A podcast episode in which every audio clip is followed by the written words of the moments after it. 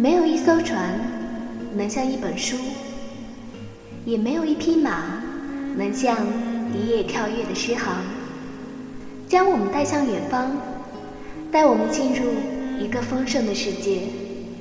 我们读书，在别人的故事里发现自己的梦，在现实的生活之上寻找另一片天空。那些文字组成的迷宫，是我们最幸福的围城。有人说，读者都是孤独的，但幸好我们可以一起读书。默读之默为你读书。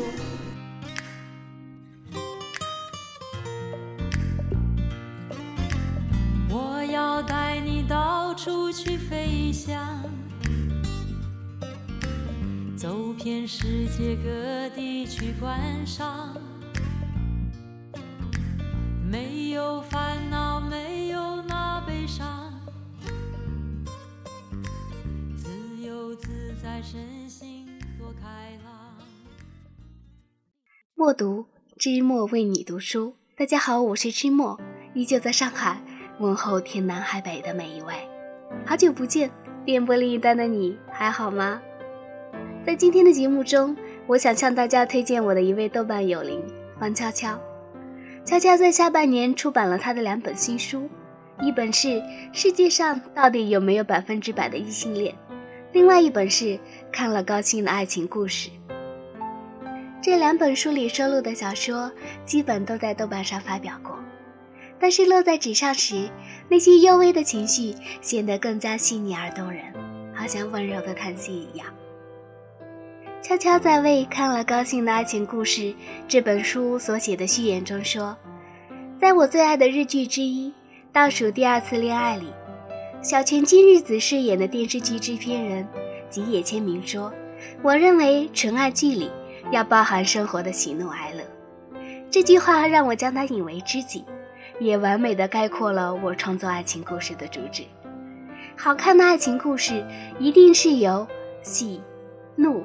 哀乐构成的，即使在那些最明亮的故事里，也有某些悲伤的色彩，某种苦涩的意味。反过来说，即使在苦涩的故事里，也会有甜美的味道。而悄悄写的就是在平平淡淡的人生里，偶尔闪亮一下的爱情故事。很多读者说，悄悄的故事有日系小说或日记的感觉，它笔下那些淡淡的爱与哀愁。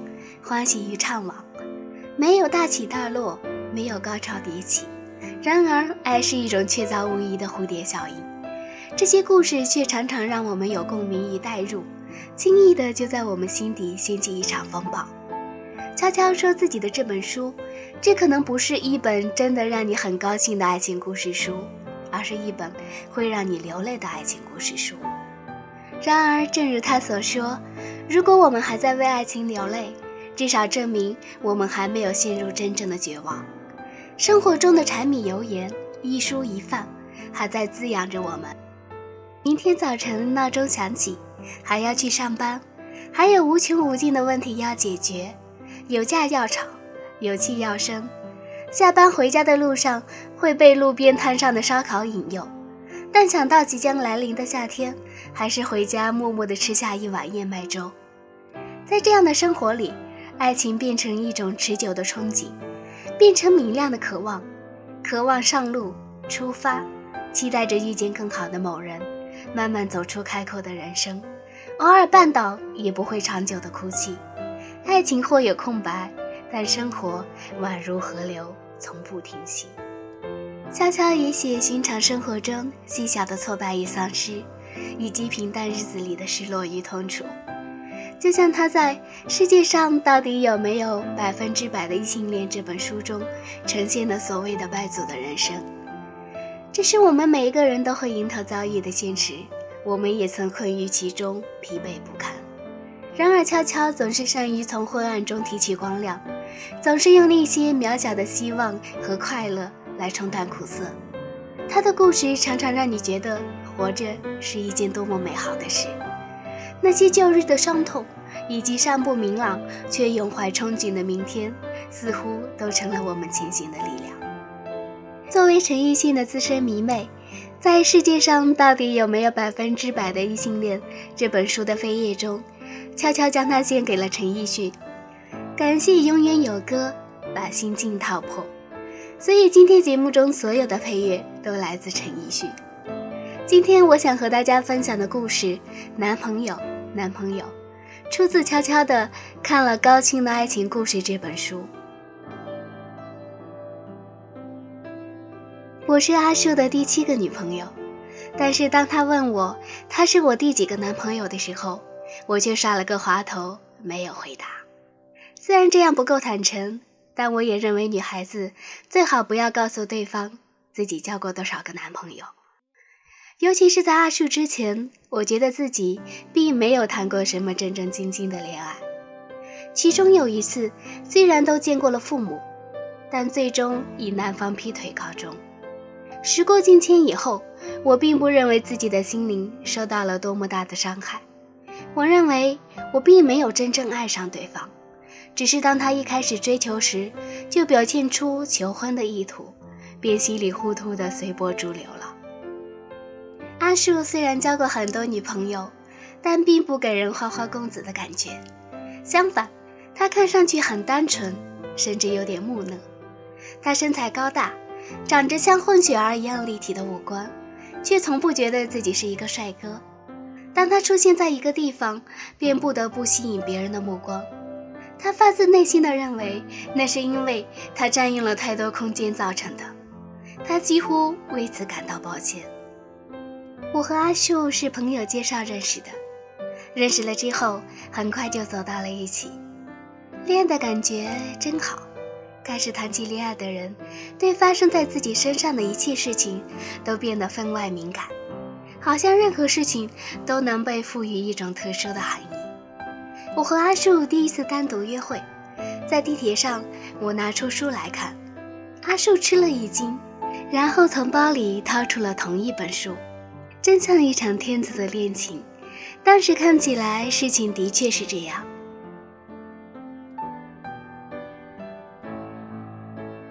相比于我的多少有点不老实，阿树对我的态度倒是很坦诚的。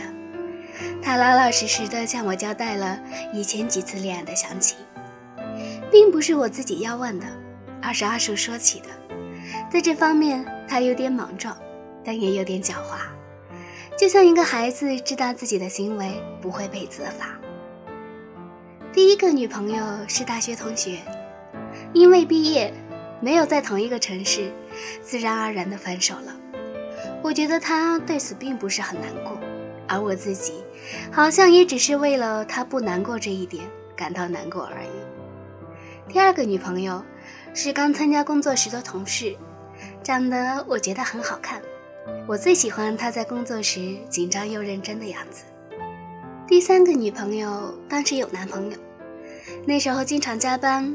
有一天一起吃盒饭的时候，她忽然对我说想和男朋友分手。那一刻，我稀里糊涂的喜欢上了他。这是谈的最煎熬的一次恋爱。他总是去见那个男的，被我发现以后，又总是说他会选择我，但最后还是和那个人在一起了。最后一次和他在一起的时候，我还哭了，没出息吧？第四个女朋友在北京。真是个非常聪明的女生，是我见过的女生里最聪明的。我被她的聪明深深吸引了，鼓起勇气表白，没想到她也喜欢我。那时候，我想尽了办法跑去北京出差，去了之后又想办法多留些日子，都被领导批评了。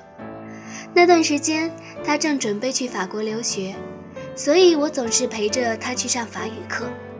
其实是他在里面上课，我在外面等着。等待的时间里看了很多书，我看过的那些书，他几乎全都看过，而且总能发表出比我更高明的见解。可是他去了法国之后，我却松了一口气。他写信来，我也渐渐不回了。最后他哭着给我打个电话，在电话里说了分手。第五个女朋友很爱哭。和我在一起的时候，她总是担心着未来，在哪个城市生活，房价多少，什么时候要孩子。可能正因为这个，我们总是吵架。第六个女朋友对他感到最抱歉。他从小没有父母，很想要一个家。我也很冲动，我们差点就结婚了，可是最后还是分开了。说完这一切，阿树目光闪亮，真诚地看着我说：“但是遇到你以后，就会特别想安定下来。”恋爱到底应该怎么谈呢？因为理论太多，所以反而不清楚了。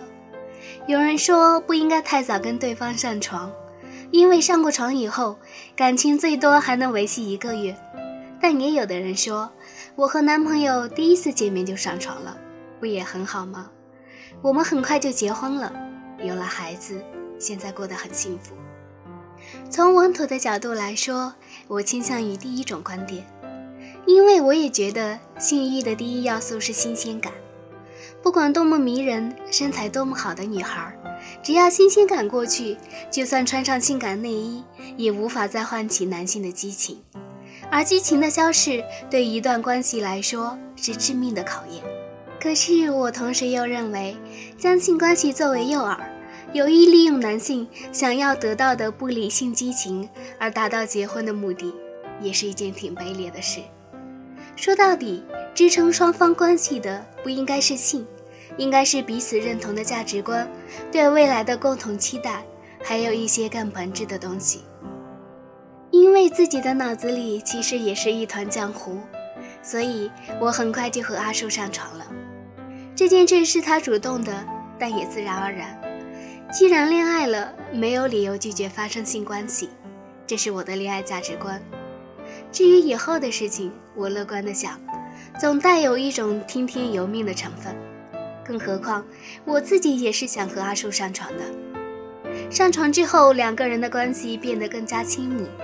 一开始还有一点点局促的感觉，但很快变得自然了，可以坦然的光着身子在对方面前，在房间里走来走去。对于恋爱来说，这应该是好兆头吧。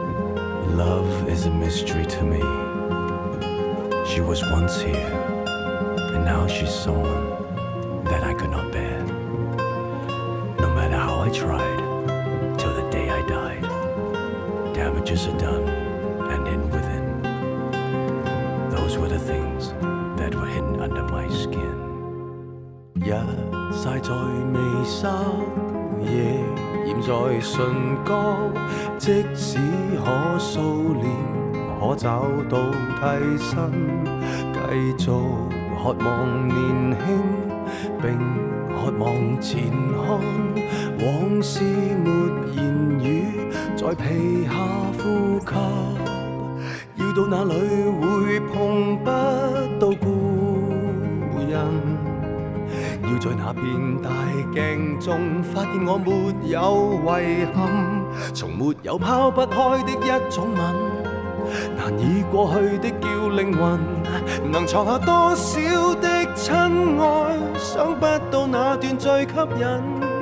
在大笑后哭泣，熟悉过，然后陌生，但并未陌路，在皮肤碰面是皱纹。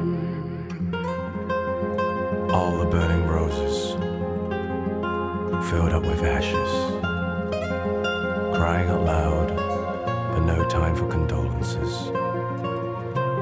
Like a stranger stare, she never cared.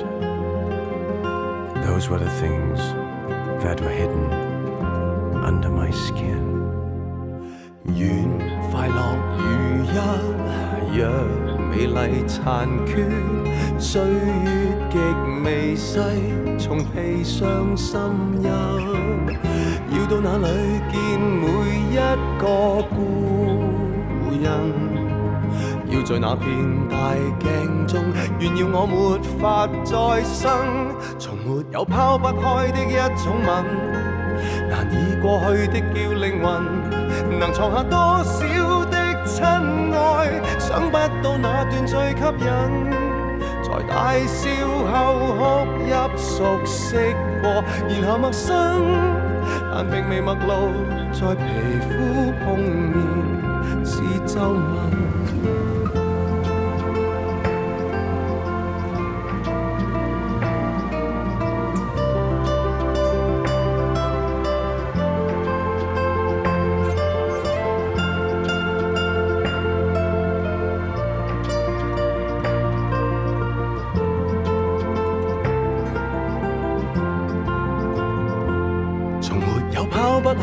一种吻，誰已老去都有靈魂，能藏下多少的相信，可相信以後更吸引。未做到亦一生，或者我才是陌生，但並未陌路，在皮膚碰面是皱纹。Drifting alone on my own. Be it a car or a shooting star. Its glare finally came to the end of something I could not bear. Those were the things that were hidden under my skin.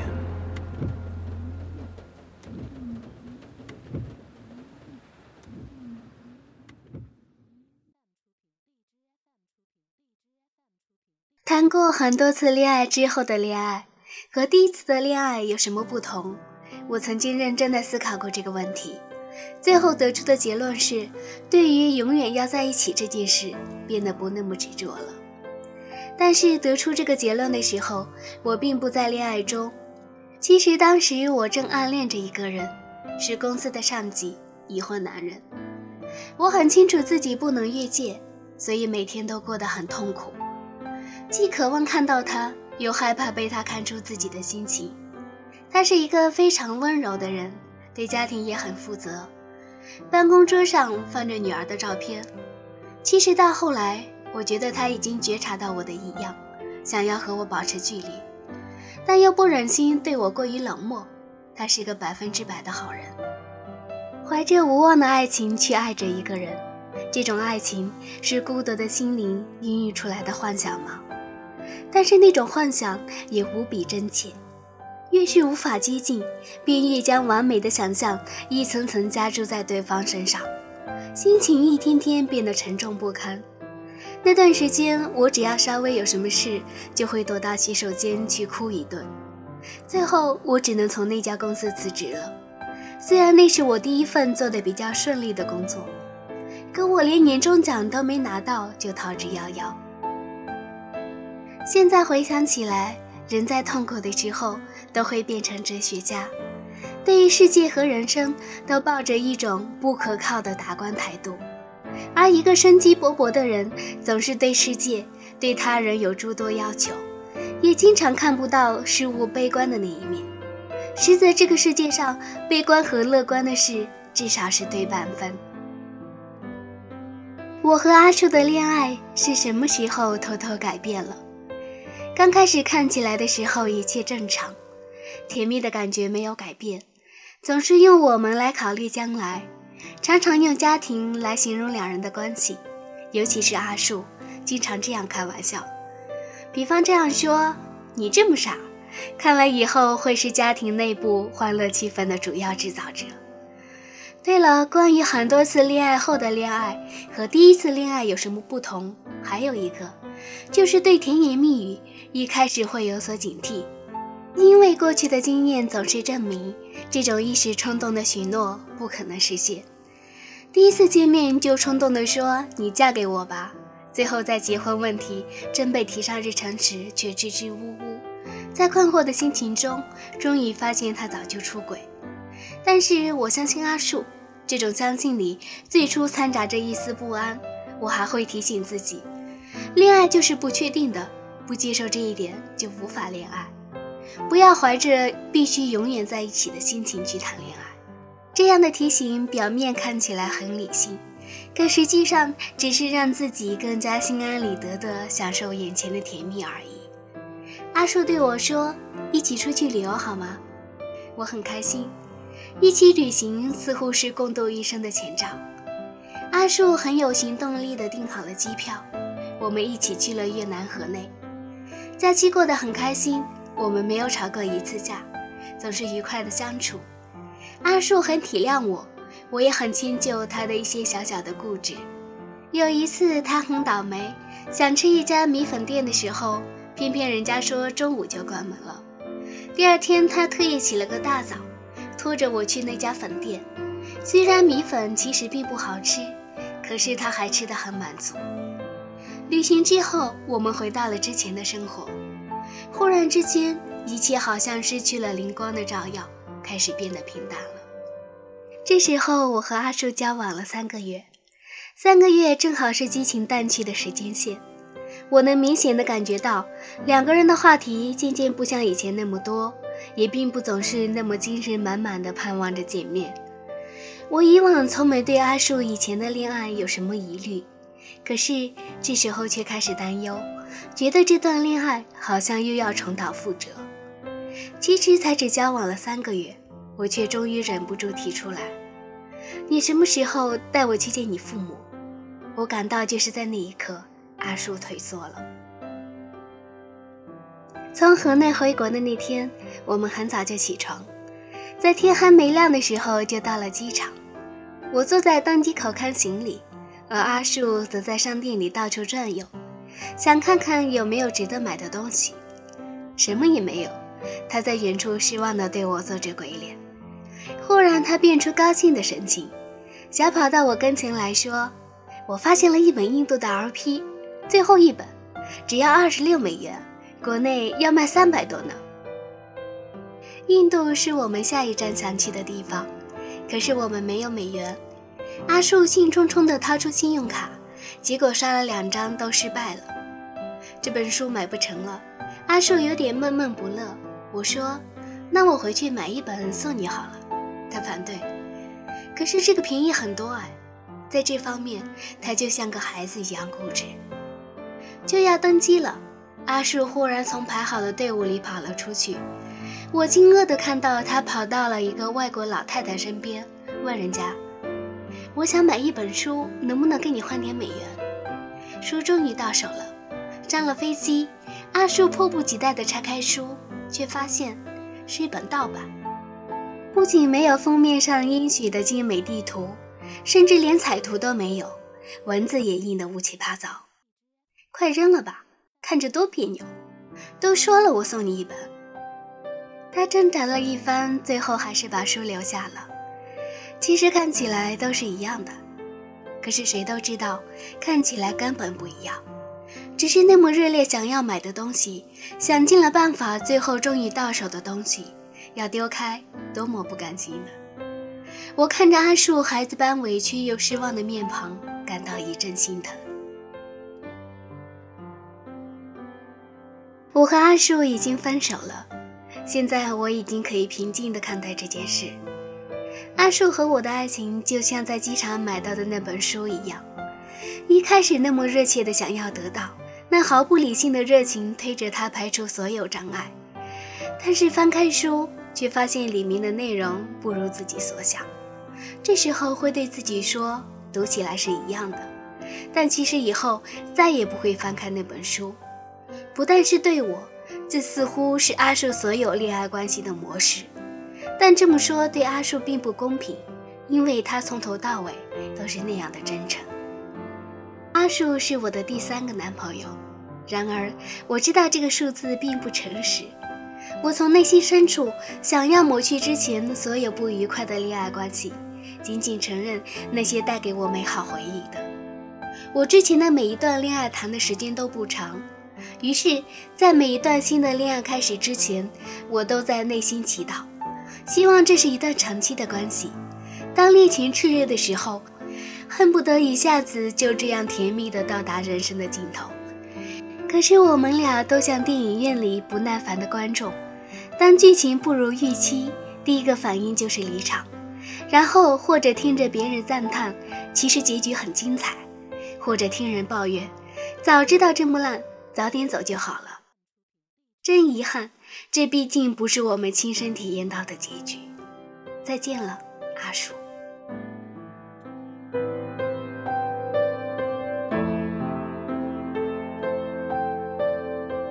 默读，知墨为你读书。在今天的节目中，我和大家分享了方悄悄的两本新书。世界上到底有没有百分之百的异性恋和看了高兴的爱情故事？以上就是今天节目的全部内容，感谢所有聆听的耳朵，下次再会，每一位。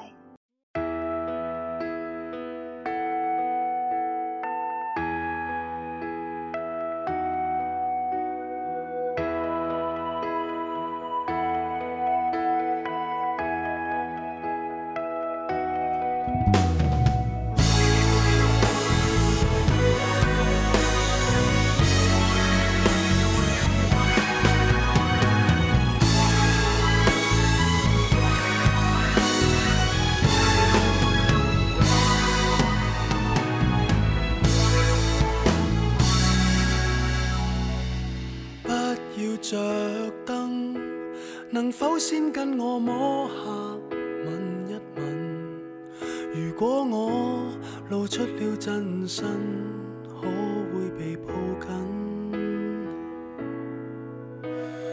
惊破坏气氛，谁都不知我心底有多暗。如本性是这么低等，怎跟你相衬？情人如若很好奇，要有被我吓破的准备。试问谁可洁白无比？如何承受这好奇？答案大概似剃刀锋利，愿赤裸相对时。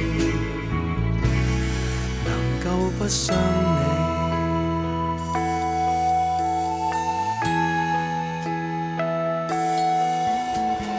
待你未放心，或者先不要走到这么近。如果我露出斑点满身，可马上转身。早这样降生。因可以分解再装嵌，重组我什么都不要紧，假使你兴奋。情人如若很好奇，要有被我吓怕的准备，试问谁可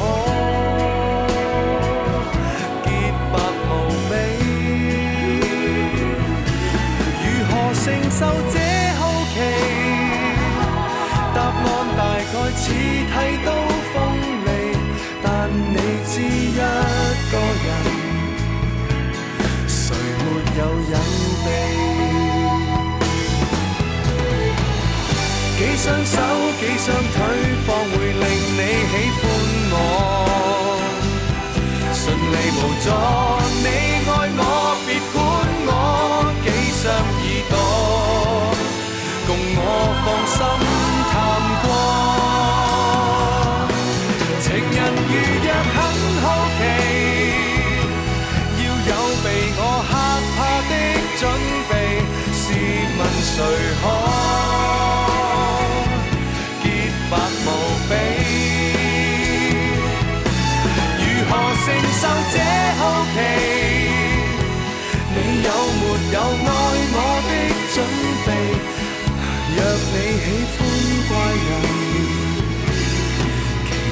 我很。